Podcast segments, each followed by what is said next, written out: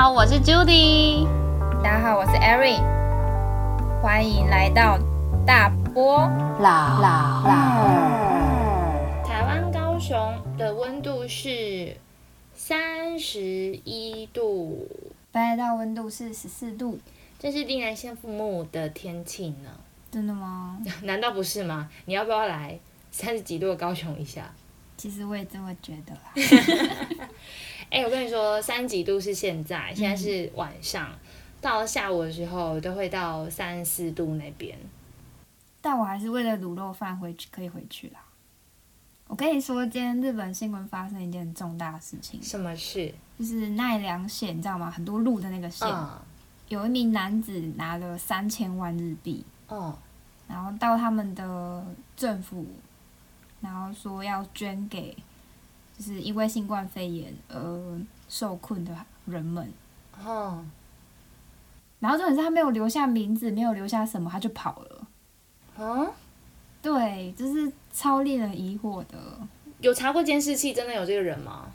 就是收的那个人，就是政府里面的那个小姐，就说证实是有人送钱来，可是他们不知道那个是钱，因为他是用塑胶袋装的耶。超酷了吧？他不是太紧张啦？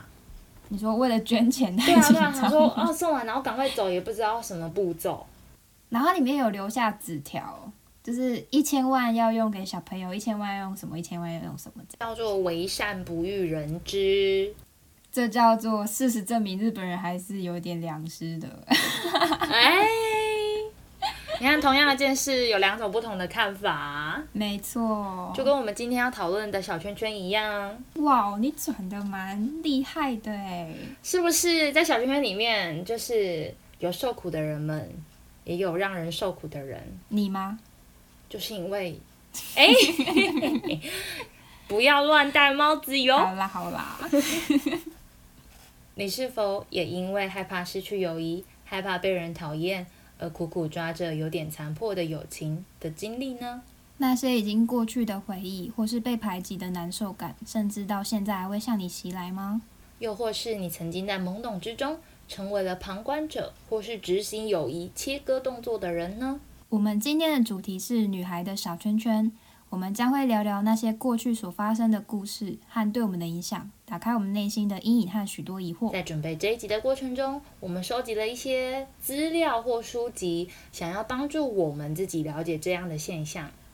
不论你的角色是什么，若你也经历或见过类似的故事，就留下来听听我们聊聊这个主题吧。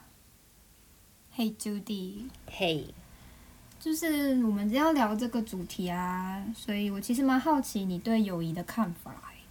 友谊吗？嗯嗯，讲到友谊啊，我要先讲对于人心这件事情，因为它有关系。对我来说，友谊是人的一部分嘛，然后人的那个心啊，或嗯者说友谊，它就很像是装在一个非透明的玻璃容器里面，就像以前放嗯碘酒的那种容器，然后你看不见它，也摸不着它，甚至是看不清楚。然后可能不小心就会把它摔碎了，因为它是玻璃的，然后摔碎之后还会刺伤你的手。友谊对我来说就是那种感觉，总是要小心翼翼的呵护它，然后又要害怕在里面会遇到双面人，害怕别人会讲自己的坏话，讨厌自己。真的吗？可是我看你在高中的时候，其实友谊经营的不错诶，你会在各个小圈圈里面游走啊，跟大家感觉都处得很好。但其实那时候我有发现自己跟越多人相处啊，我就越来越内心的空洞感是没有办法合起来的，甚至就很像是神奇宝贝那个很喜欢模仿别人的那一只，叫做你说百变怪，百变怪，对，就会去迎合别人，或是说迎合这个现在的状态，想要我变成的样子，去改变我的形状，嗯所以就越来越不像自己了。就算有很多朋友吧，都没有办法弥补掉内心的那种对友谊的渴望或是恐惧感的那种矛盾的平衡。你会这样是不是？就是在高中之前有发生过什么事啊？有啊，那你要跟听众分享一下你的故事吗？好啊，第一件事是在国小的时候，哎，不对，不是第一件，嗯是好几件。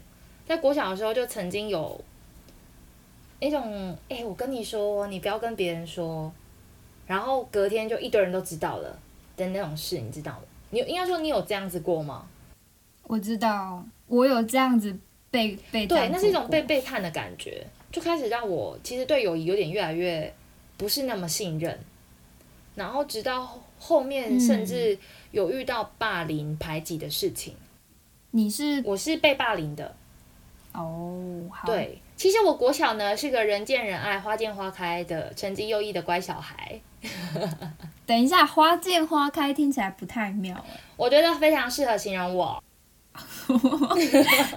对不起，因为在你在我眼中就是一朵霸王花，我傻眼，什么霸王花啊？哎，很珍贵呢。很很珍贵，谢谢你，可以。我想说当个小雏菊之类的，不适合。原来你想要当小菊花，为什么可以从你的嘴中听起来就是那么的奇怪啊？因为有人思想不太正常啊。是这样吗？嗯，好啦，回到故事，回到故事。好，嗯，那时候蛮突出的我在交际友谊中，其实还蛮如鱼得水的。不过在某一次的嗯活动，课堂的活动中，算是发生了我也不知道什么事情。但是在那个课程活动之后，我要跟我旁边的女生友人们讲话，就他们每一个都露出了很奇怪的表情，那表情就是一副呃不好意思，我不能讲话。你会看得出来他很困扰，而且他的眼睛会暗示性的一直在瞄向某一个女孩。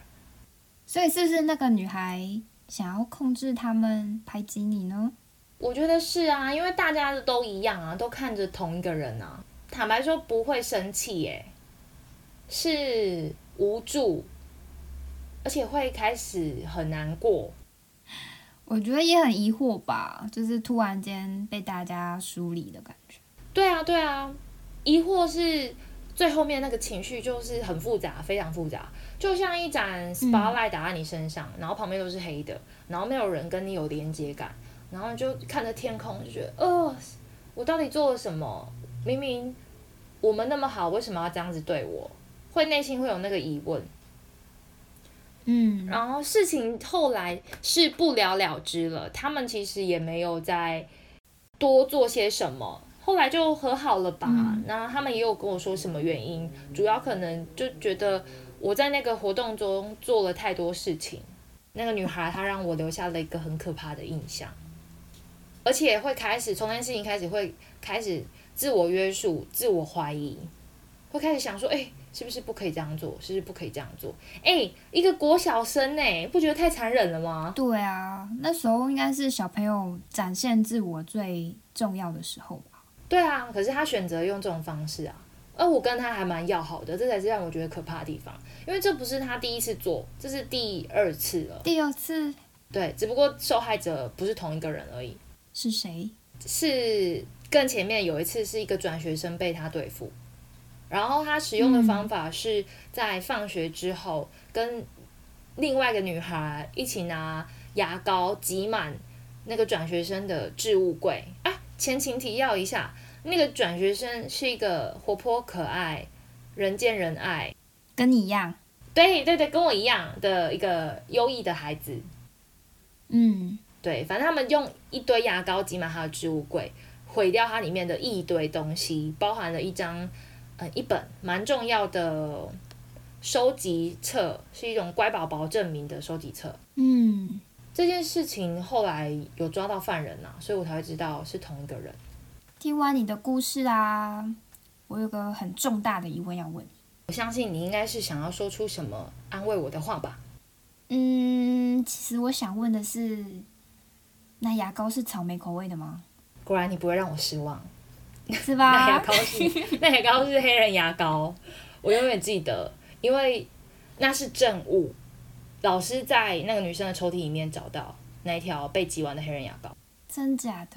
那个画面超级电视剧的，应该是美美式校园剧吧？就老师在后面抓犯人，好这真的太可怕了，我觉得这一件事情发生在国小是一件很可怕的事情诶，我相信也对你内心会产生许多阴影吧。非常大的阴影，因为那时候那女生这样子对他做过，然后在同一个年级间，嗯他也曾经做过背叛我的事情，但是后来我们又在同班的时候，再发生我刚刚说的那件事情，所以你能理解为什么我会越来越不相信友谊了吧？如果是我，我可能也没办法相信欸诶。对，而且在在那之后的更后面的时间，我就像我刚刚所说的，当时被排挤的那种无助跟疑问的情绪，跟自我开始克制压抑的那些东西，就已经开始发酵了。所以我到后面是已经有点不知道该怎么办。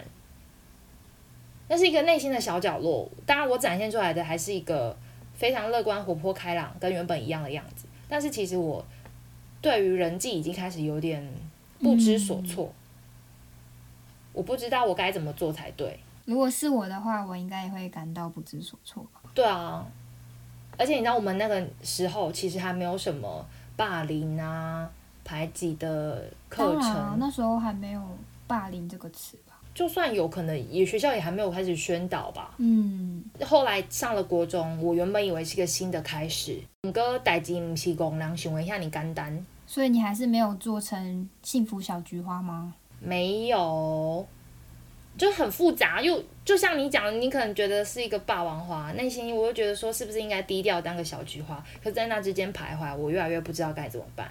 因为在国中的时候碰到的朋友群，我们是一群六个女孩子，嗯，那当时又发在后期又发生一个冲突，就是里面有一个女生非常的突出，不管什么方面，哦，成绩很棒，但是人缘也极差。为什么？升学第一的时代，能够保持优异的成绩，想当然而不会每个人都能够低调到哪里去。嗯，所以，如果你要我用成语形容他，我会形容趾高气昂。用鼻孔看人。对，但我认为他不是个不善良的人，他只是太坦率了。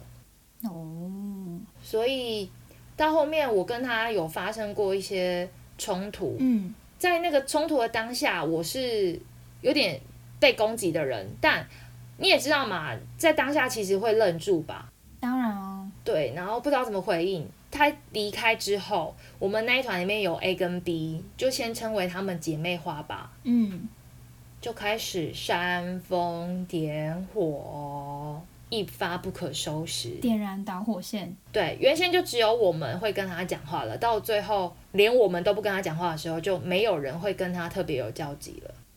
就完全变成班上的边缘人。对啊，那你当时候怎么想？我相信他很无助，觉得就像我国小曾经经历过，我懂那个感觉。嗯所以我到后面其实不是没有想要伸出援手过，但一切都来不及了。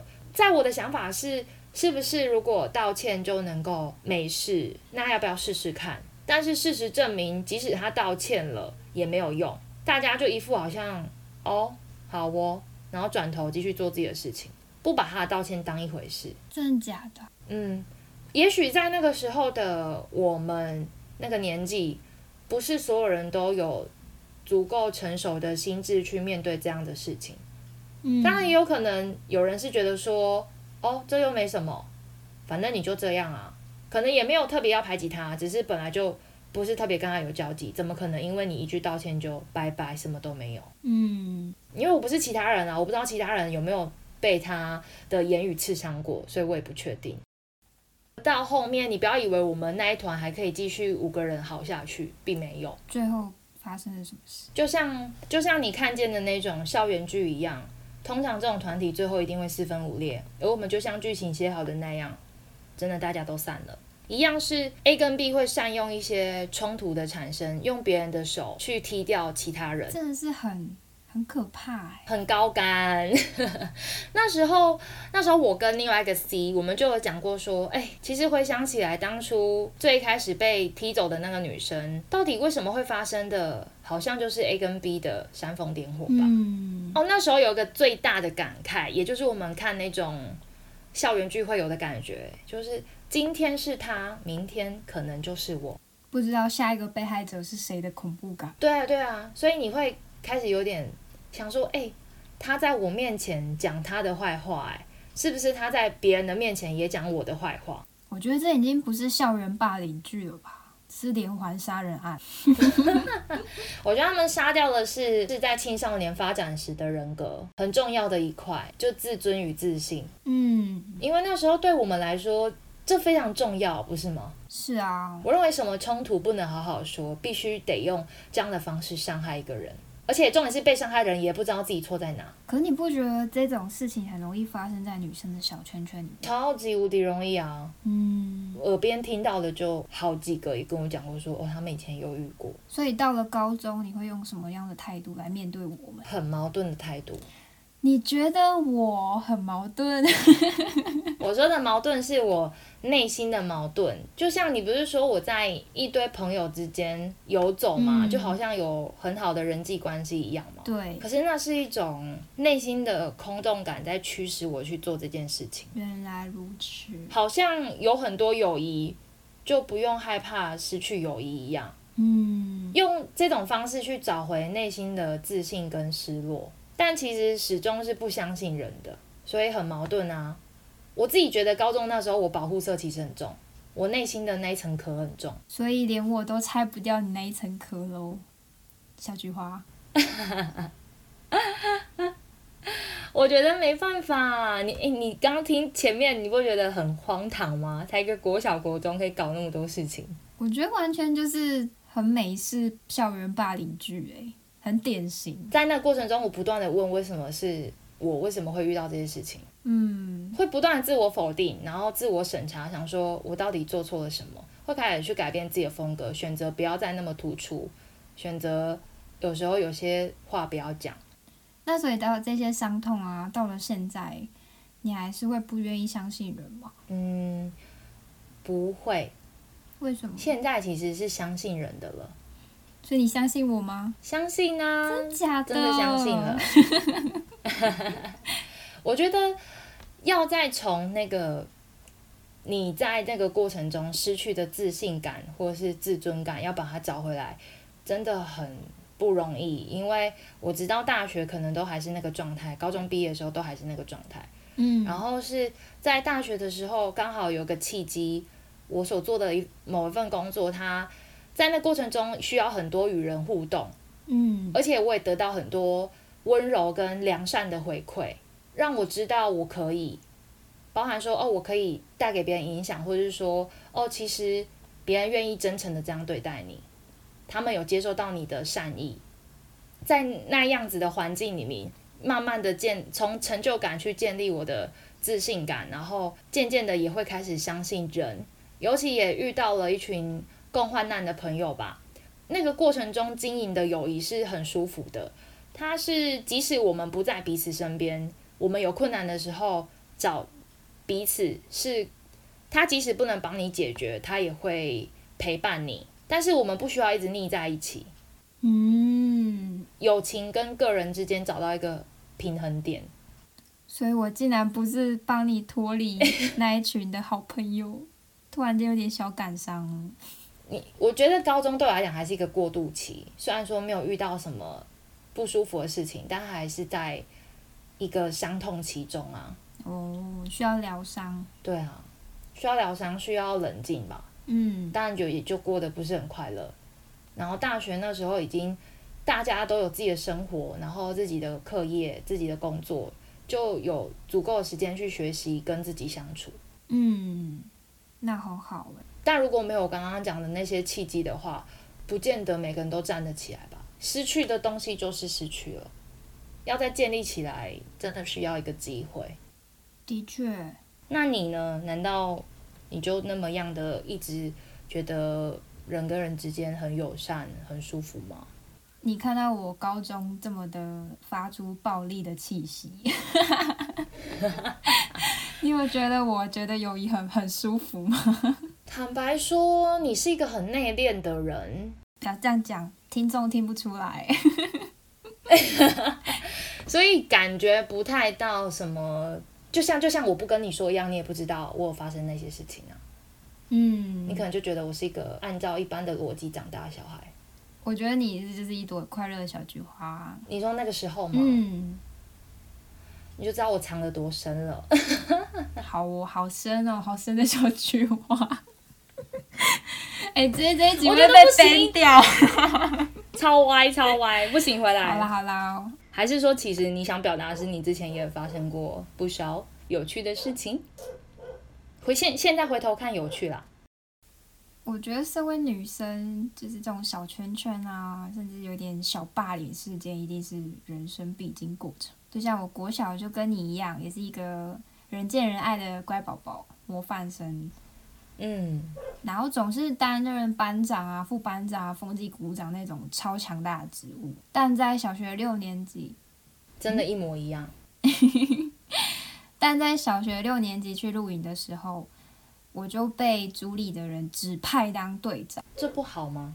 但是在露营的时候，就是总是要分分工合作做一些事情吧，搭帐篷啊、领睡袋之类的。当然呢、但我的队友们全部都说，因为你是队长，所以全部你都要一个人完成。当下我还没有觉得我是被霸凌，就是在这之后，我在厕所听到他们的对话，是说我不是很喜欢当班长，很喜欢当副班长。我既然那么想做事，都让我做就好了。我那时候就开始很就是排斥要跟人分组，然后一起做，我一起完成一些事情。哦，在我内心就是有点小小的受伤。嗯，尤其到国中的时候，我会不太信任女生诶、你觉得他们都会做类似的事情，让你不舒服？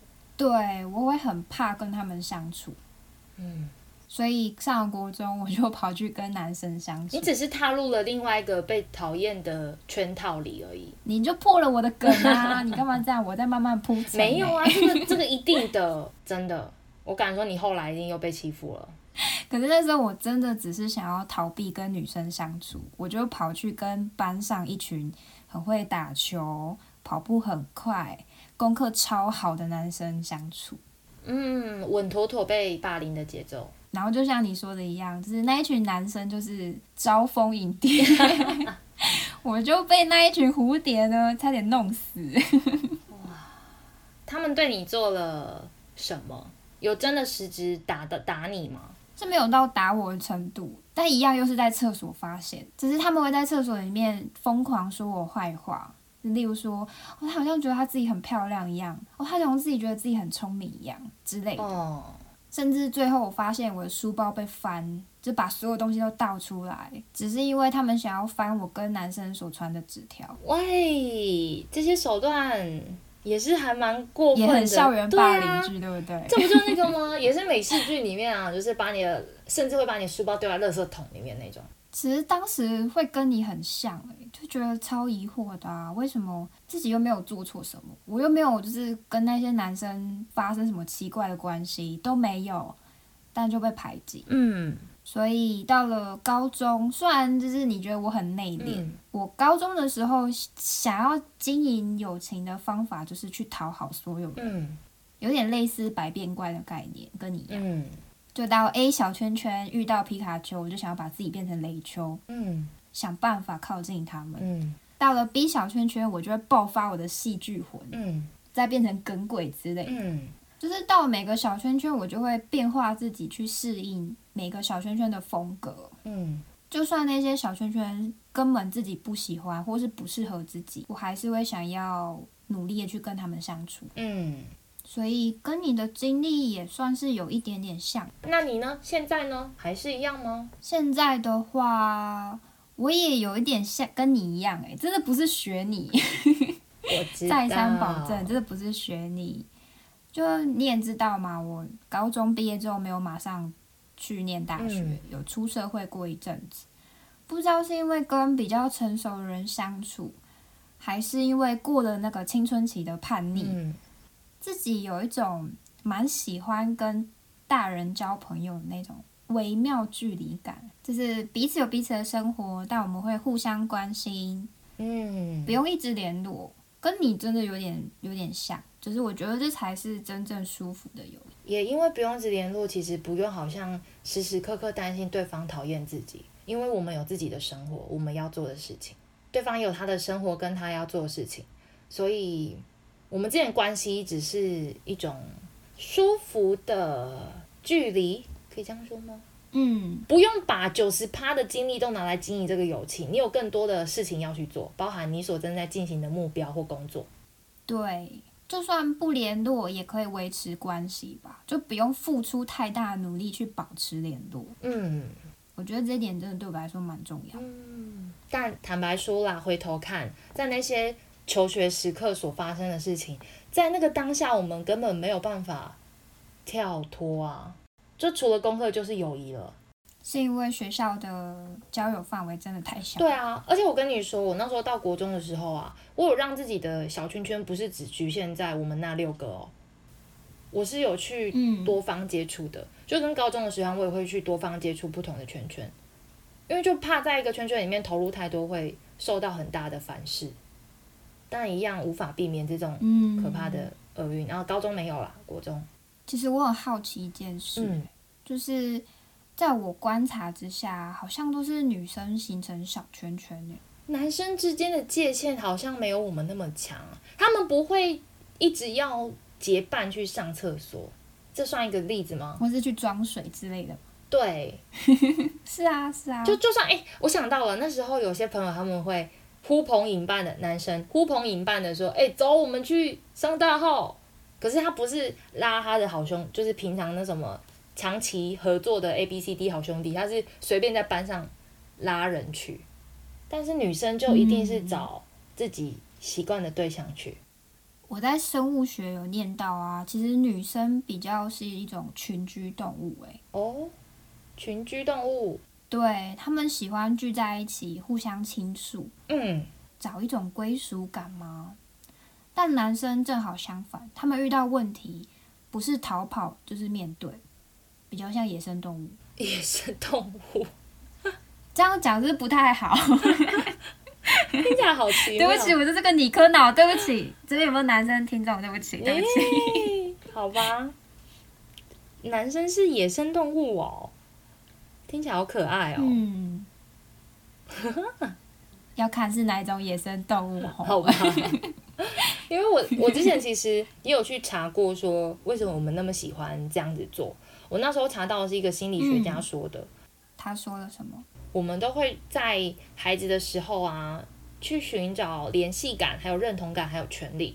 他说，那个联系就是会让我们促成去找友谊，然后权利跟认同感是在过程中或是已经形成友谊的时候，依然会互相的竞争。嗯，所以女生的小圈圈是不是到最后就会变成勾心斗角？因为照你那样说，女生又是群体动物，会不会比男生还要来得更激烈？因为都在同一个范围内啊，男生就算他们要斗，可能都是嗯个体户，A 跟 B 打架，对。但是女生就不一样了，可能是 A 圈圈里面打架，或是 A 圈圈跟 B 圈圈打架。好像是哎、但是他们的打架是心理斗争，他们的心理斗争绝对不是肢体冲突的。哎，不对，有些会真的打架。抓头发之类的吗？对对对对对。是你说的对耶，而且小时候我想起来了，那时候就像我们刚刚提到的啊，会怕被讨厌啊，好像成群结队就是一种象征，好人缘的象征，也是一种嗯自信感跟权力的来源。就你有没有看过这群人的影片？哪一集？他有一集在讲，嗯，好像是在描述女生的友谊还是男生友谊，嗯我不确定。反正我印象很深刻，他有一个画面，就是木星、阴生啊，还有董仔他们就勾肩搭背的走在走廊上，笑得非常的开心跟开怀，然后仿佛他们就是巨星 star 一样，然后一切的动作都是 slow motion，好有画面啊！在往前迈进。那旁边男生只是觉得一头问号，想说，嗯，他们在干嘛？但是在那个其中的木星、阴森、董仔他们的表情是非常非常开心的。如果联合我刚刚前面讲的权力感、认同感联系的话，你不觉得在那画面里面都有了吗？好像他们这样子做是非常有自信的，很强烈的自信感从那荧幕里面透出来。的确，感觉在小时候社交能力良好的女生就特别的有自信。嗯，一旦被剥离了就不一样了，就会整个陷入一种宇宙的黑洞。但其实我还有一件超级好奇的事情，嗯，就像你刚刚提到的、啊，感觉男生就是 A B 打架，打完就没事了，他们就这样结束了。可是女生总是喜欢用一些间接的方式，例如说暗示啊、冷暴力啊、排挤啊、孤立，就像我们两个所遇到的事情一样。对，而且这种情感性的侵略啊，越是亲近的人，你所受到的伤害就越重。你在说你吗？对，尤其他们好像就知道你在乎什么，所以我就往你什么东西攻击。是不是在那个时候的我们，其实都知道，我们心里都是很清楚的知道友谊有多重要。所以当在做这件事情的时候，就根本就不是无意识了，已经是有计谋的在做了。下意识知道大家很注重友谊这件事，反而就是攻击友谊这一块，对，往你心中最软的那一块攻击。真的很残忍哎。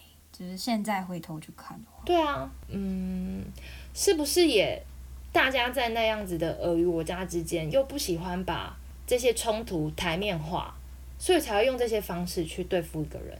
为什么？就是一种这种算是很间接的表达吧，好像嗯，不吵架我就不是坏人，又或者是哦，我有查到类似的东西，他是讲说我们其实被文化影响、诶，他说这个文化嗯。到处在教我们成为一个口是心非的女孩，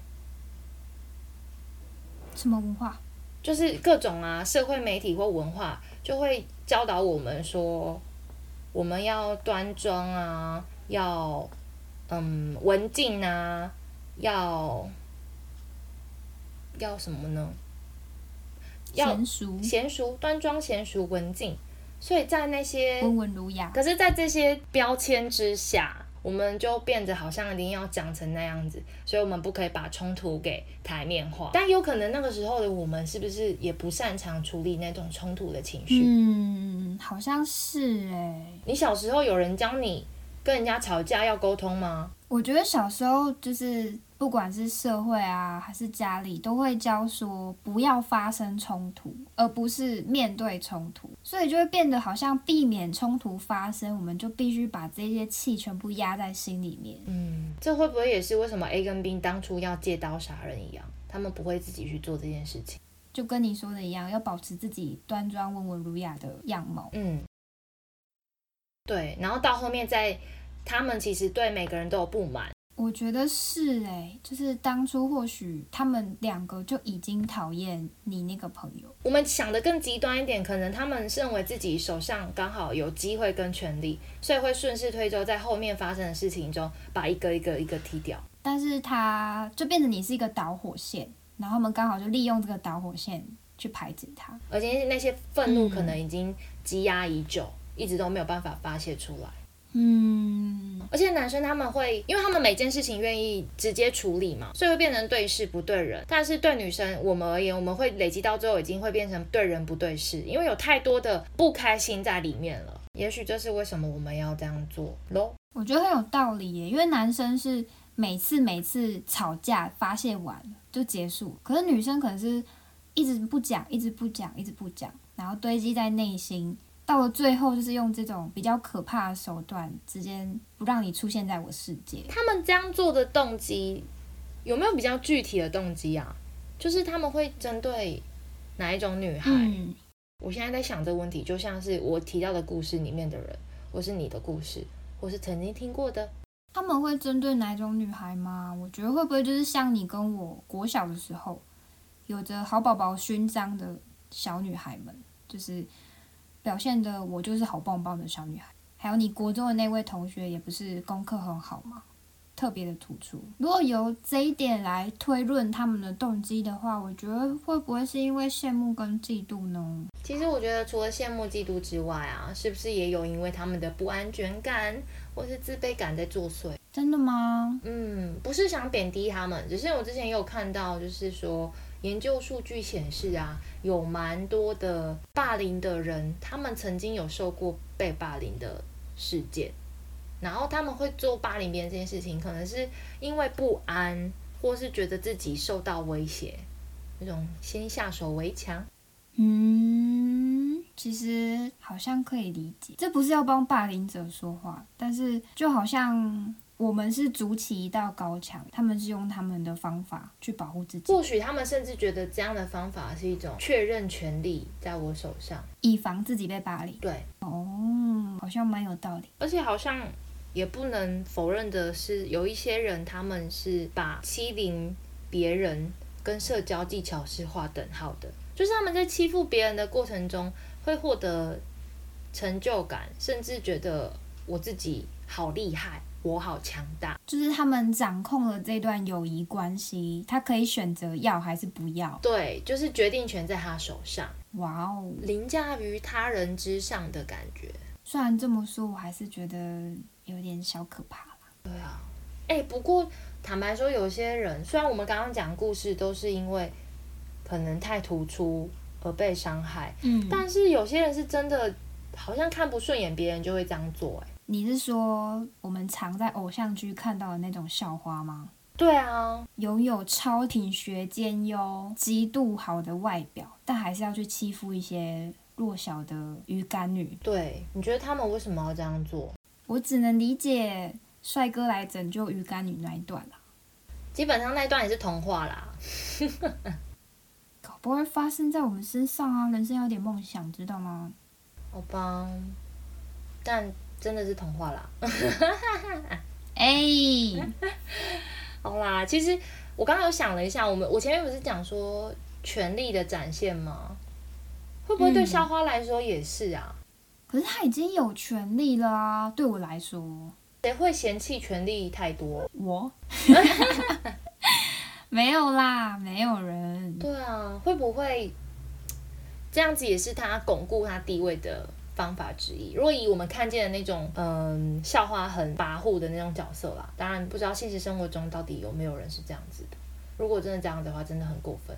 他们真的知道自己在干嘛，嗯，知道不是吗？但我想他们搞不好真的蛮多人不知道自己的行为将会造成多大的伤害。就他知道我可以伤害你，但他不知道实际上那个伤害将会多长多远。就像有些是被霸凌者会鼓起勇气，就是跟霸凌者通电话，但是很多的影片都是霸凌者其实是很讶异的，没有想到自己做的这件事情会对别人造成那么大的伤害。嗯，其实我有遇到刚好相反的事情。嗯，我不是有说，就是我国中被一群女生霸凌，对啊，然后长大之后啊，其实里面有个女生有来跟我道歉。哦，对，他是跟我说很抱歉，好像在国中的时候对你做了一些可能会伤害到你的事情。真的哦，嗯，我觉得蛮惊讶。就像你说的，有些人可能是下意识的做这件事情。那你真的是遇到了一个不知道他碰到了什么事，让他愿意再回头去跟你 say sorry，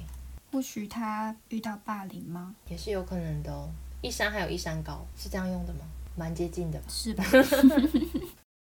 哎、我还想要再补充一个东西耶，是什么？就是啊，我之前收集到的一个资料里面，嗯他是一个在研究女孩小圈圈的文化的作者。嗯他就说啊，他走访过的故事里面，他发现说，其实很多女孩的小圈圈，她们讨厌的对象啊，会是自以为完美的女生，嗯，怎么说？而且这种他们所认为自以为完美，根据每个群体啊，可能依照他们的价值观会不一样，但是绝对跟社会文化有关系。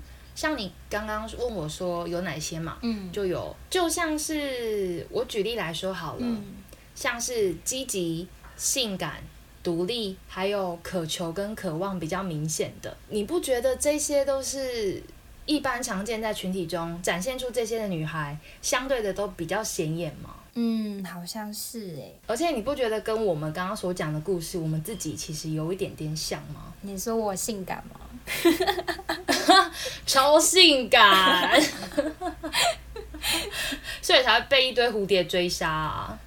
也不是性感吧，就是勇于跟那一群男生交朋友，好吗？OK，又或者是我们两个，或是我讲的故事的女生，可能在追求嗯跟老老师面前的表现，或是成绩上面，我们会是比较积极的人。嗯，那这时候可能就相对的刺眼了。哦，对，但是我觉得他最好玩的，他竟然会说这些跟社会文化有关系，因为作者认为社会文化对女性有很大的嗯绑架，或是说那个画的规范很强。嗯，就像我们更前面说，女生在社会期待中要温和、端庄、娴熟、有礼貌，对不对？对，他认为这两个是相呼应的。比如说，嗯，我举例好了，嗯嗯，今天如果这个群体啊，他们比较在意的是金钱，这个时候如果有个女孩，她又每天背名牌包，拿着嗯名牌文具，无印良品算是名牌文具吗？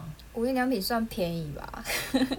嗯，好吧，反正就是很厉害的东西，嗯一直他可能没有炫耀，可是即使他他只要拿出来，他可能都会刺激到别人。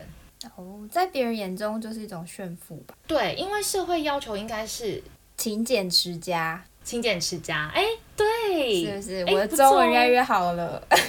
超棒。然后啊，像你你的故事最明显那种跟异性接触会引起公愤的故事，嗯，那这种社会要求是不是也不太每个人都能够接受？女生跟很多男生接触，因为好像女生跟很多男生接触就会变得水性杨花，这种比较难听的形容词就会出来。哦，反正对男生就没差，男生叫情圣，渣男，渣男还算好了，至少把它定义成坏的。但以前是说男生这样子就是中央空调哦，情圣。中央，你讲的都是在骂男生，可是以前真的没有，可能都是说男生这样很棒，然后情圣，然后很会跟女生相处，对，反正对女生相对的是比较偏颇的形容词。不守妇道那种感觉。嗯，哦，像不守妇道也很针对女性啊，哎、有哎、对吧？反正总之啊，你只要踩到这些地雷，你就被贴上自以为完美的标签。这边我自己解释是比较白话文，就是你很自以为哦，这样。嗯，啊，不就好棒棒的概念？没错，就像你前面讲讲过的，那些女生可能就是觉得啊，你不就好棒棒？当然，作者他也不是说这样的女生就一定不骄傲啦。但是我个人的感觉，就算你不骄傲，你很可能都因为太惹眼而被注意，甚至被讨厌。嗯，因为他讲到一个心态，我觉得跟我们刚刚讲到前面的，呃，可能他们因为自卑或是什么原因而呃排挤。有些女生在心中可能会觉得，我跟别人不一样，好像不好。嗯，所以我看到别人会觉得他这样不好，可是我心中有时候还是会羡慕这样的人。当然啊，对，所以很矛盾吧？超矛盾。反正作者他下了一个结论，叫做，反正女生就是在社会文化这种很奇怪的氛围中培养出很矛盾的心态，社会又要求我们要勇敢又要胆小，哎，就像是女生要勇敢啊，可是一方面又觉得哦，女生就是要依偎在男生身旁啊，在男生的背后支持的男生，不可以比男生还强。对，我觉得有些文化冲击，那个叫什么世代交替中，不同的文化还是有一些冲击的。嗯，我这样讲会不会越讲越模糊啊？哦，不会啊，我对你说的东西其实很有感觉，因为你知道吗？我在日本生活，我觉得日本女生真的非常非常注重社会价值观，例如说要温文儒雅，当个好妈妈之类的，或是一定要穿裙子，就是要把自己弄得漂漂亮亮的，会做菜啊这些社会价值观。所以我在班上的时候，因为毕竟我是个台湾人，跟他们比较下来。我就算再内敛，我也是说话比较直的那一个，他们就会有一点对我感到害怕吗？当然，我有交到好朋友，但是交到好朋友那些价值观，他们会觉得是因为我很特别，我跟别人不一样。但如果今天我是一个日本人的话，我可能就被霸凌。就你的不一样，你在外国人情况下会被接受，可是如果你今天是日本人，你的不一样可能是会被霸凌的原因。没错，哦，用日本来举例子真的是特别的明显呢，因为我觉得台湾其实没有那么明显了。嗯，台湾其实现在算是蛮开放的一个，就是大家可以展现自己的个性。对啊，可是，在以前，就像我们刚刚讲的，太突出被霸凌，会不会就是因为大家觉得应该要谦虚？哦，传统价值观。对，会觉得说，哦，你干嘛就是一直展现啊？因为你不觉得在东方，哦，不用讲东方，讲台湾就好了。其实很多都会说什么西方的学生遇到问题或是状况都会直接举手，可是我们都不会，我们会憋着。嗯，我们不喜不擅长做出那么突出的表现，因为觉得举手了，回答问题了，答对了就完蛋了。你会当时想是不是？你知道我在日本也是这样想。哦，但老师都蛮爱我，老师就直接点名说：“哎、你知道吗？我真是吓爆了，你知道吗？真的好险你是外国人，真的。就我们习惯不要那么爱表现，所以当我们的成长过程不小心太爱表现的时候，就会被针对。真的，或是说被别人觉得你太爱表现也会，因为我想起来了，国小那时候有个男生，他也是太突出吧，嗯，老师说要选班长的时候，他就毛遂自荐，你知道这是什么意思哦？我知道。就是对，就他举手就说我哦这样，然后等一下，我的中文能力还是没有差到这样，好吗？好吧，OK，对不起，误会你喽。我被霸凌了，大家，我被霸凌了，你们看看。没有，大家没有听到你平常讲话的时候中文变多烂。那是因为日文讲的比较好啊。你这样子回来，我要带你去中正纪念堂哦。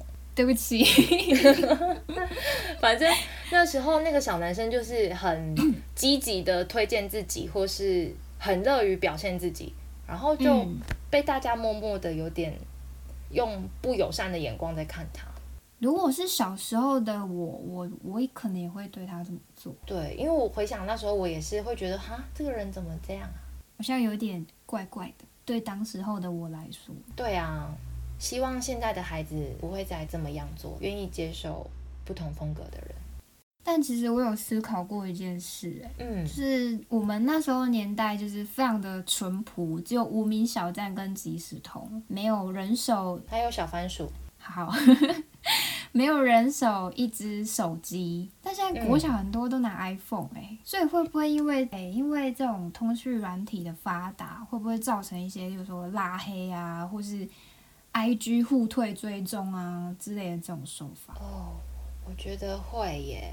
我不知道你有没有看过一些一样是外国的电影或是微电影，他们有些在霸凌一个人的时候，他们会疯狂的洗讯息给他。真假的？对，我记得那画面印象很深，就那女生的手机一拿出来，是一堆的讯息淹没他，然后就是一堆是谩骂他，或是针对他的人格在批评的一些文字。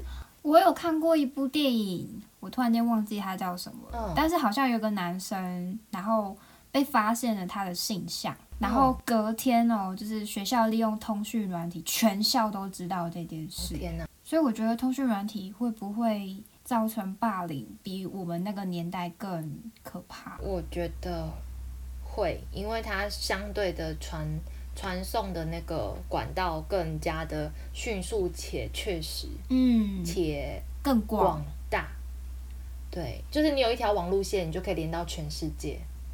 就像最近发生那个木村花事件，嗯其实我对他感到蛮遗憾嗯，因为在日本可能没有这么多人去看过《双层公寓》这个节目，但只是因为大家带风向啊，甚至根本不认识的人都去骂他的时候，所造成的伤害真的蛮大。虽然这个已经偏离小圈圈了，但真的是霸凌是无所不在的，你觉得吗？任何地方都有。我也这么觉得。嗯，哦，而且我刚刚突然想到一件事情，嗯，就我们刚刚讲社会文化、啊，是不是在那个当下，我们还会觉得我是正义的化身？正义战士嘛，就是啊，他就自以为啊，啊，他就爱跟男生那边搞来搞去啊，所以我这样对他刚好而已啦，我让他有点教训。会不会那些霸凌者的心中想的是这种可怕的想法我觉得不止霸凌者，或许旁观者都会有这样的想法。？OK，社会文化嗯，觉得愿这世界能温柔的对待每一个人，那你要温柔的对待我。会，因为你不觉得那种霸凌的伤痛是时间无法代谢的事吗？如果是你，你可以代谢吗？即使到了现在，它依然存在我的心里面。就就是我，我有说啊，我已经成长了，我已经站起来了，嗯，但是内心就是有个小角落，装的就是这些不好的回忆。它会在你很脆弱的时候、很疲惫的时候，或是刚好碰到不好的事情的时候，它就会向你席卷而来，可能又让你开始怀疑自己。我也是诶、其实这些不好的小回忆啊，嗯，会让我在交朋友的时候去判断对方是值得信任的，或是不值得信任，而不是一开始就觉得大家都是值得信任，哦，我懂。我小时候也觉得大家都是好人。就是会在心中，就是会在心中筑先筑起一道高墙，嗯，然后当真正获到获得舒服的友谊的时候，那那道高墙才会慢慢的卸下。嗯，刚刚讲过，进高中的时候是一种保护色的状态，那时候就是这种想法。以前也觉得大家都是好人，我不需要去猜忌怀疑任何一个人。但是到了那个时候，已经不是这样子想了，觉得周遭的任何一个人都会伤害我。好啦，事实证明我没有伤害你吧，没有的，都是你在欺负我。没有，你都对我心理上的伤害，都说我思想龌龊，我真的很难过。我没有说你思想龌龊，我只有跟大家说你是一朵快乐的小雏菊而已。哦，你刚刚是说菊花，你现在改口来不及了。那就是快乐的小菊花。不要好了，我当我当向日葵就好。我又想歪了。你不要再想了，你不要再想了。向日葵就是比较大朵的小菊花。对不起，那我宁愿当霸王花，是吧？至少不是那么引人遐想。是吧？那你想当什么花？嗯，风信子哎呀，讲了一个我无法吐槽的。是吧？是吧？风信子很浪漫哎，以前看《拜权女王》啊，你知道风信子的花语是什么吗？是什么？就是呃很美的句子，我想不起来啦。我只记得，如果你想要让风信子再次开花的话，你要先把它剪掉，它才会再长出来。砍掉重练吗？对，就是有点像置身死地而后生那种概念，哦，这是它能再次开花的诀窍。风信子的花语到底是什么？哦，刚刚想说可以接出一个很美的句子的，结果接不出来。哎、我们这样子没有办法结尾，就哎、是 对啦，对啦，对啦，不行，我们回来，我们回来。好，那我们来做个总结喽。好的。友谊是种选择，如果你也遭遇过糟糕的霸凌，不要拿别人的错来惩罚自己喽。这些事不会是你的全世界。虽然有时候我们还是不得不去面对一些我们不喜欢的友谊，但真正的友谊应该是舒服自在的。多让自己去参与其他的活动吧，或许能遇上真正 real 的朋友哦。一棵大树一定会有阴影，是因为它的背后有阳光。那些深入你的骨髓、乱七八糟的事情，就让我们与它共舞吧，并且向着自己的阳光迈进，而不要让自己一直沉浸在里面。正在听的你，是否也会害怕与人起冲突？其实冲突虽然有很多负面情绪，却也是一个可以沟通的时机，甚至是可以修正友谊的时候。不同的个体相处一定需要磨合，找寻最适合你们的处理方式吧。希望大家都能够在人际互动中越来越舒服自在。也希望如果你曾经摔倒过，也能遇到让自己再站起来的机会。让我们来问问大家问题喽：你是否曾经也有过这种经验呢？当时你的感受或是对你的影响，你还记得吗？欢迎来粉砖或 IG 跟我们互动，分享你的想法，或是有故事想跟我们分享，也欢迎来信。还有喜欢我们的节目，记得帮我们订阅分享哦。我是 Judy，我是 Erin，我们下次见。拜拜。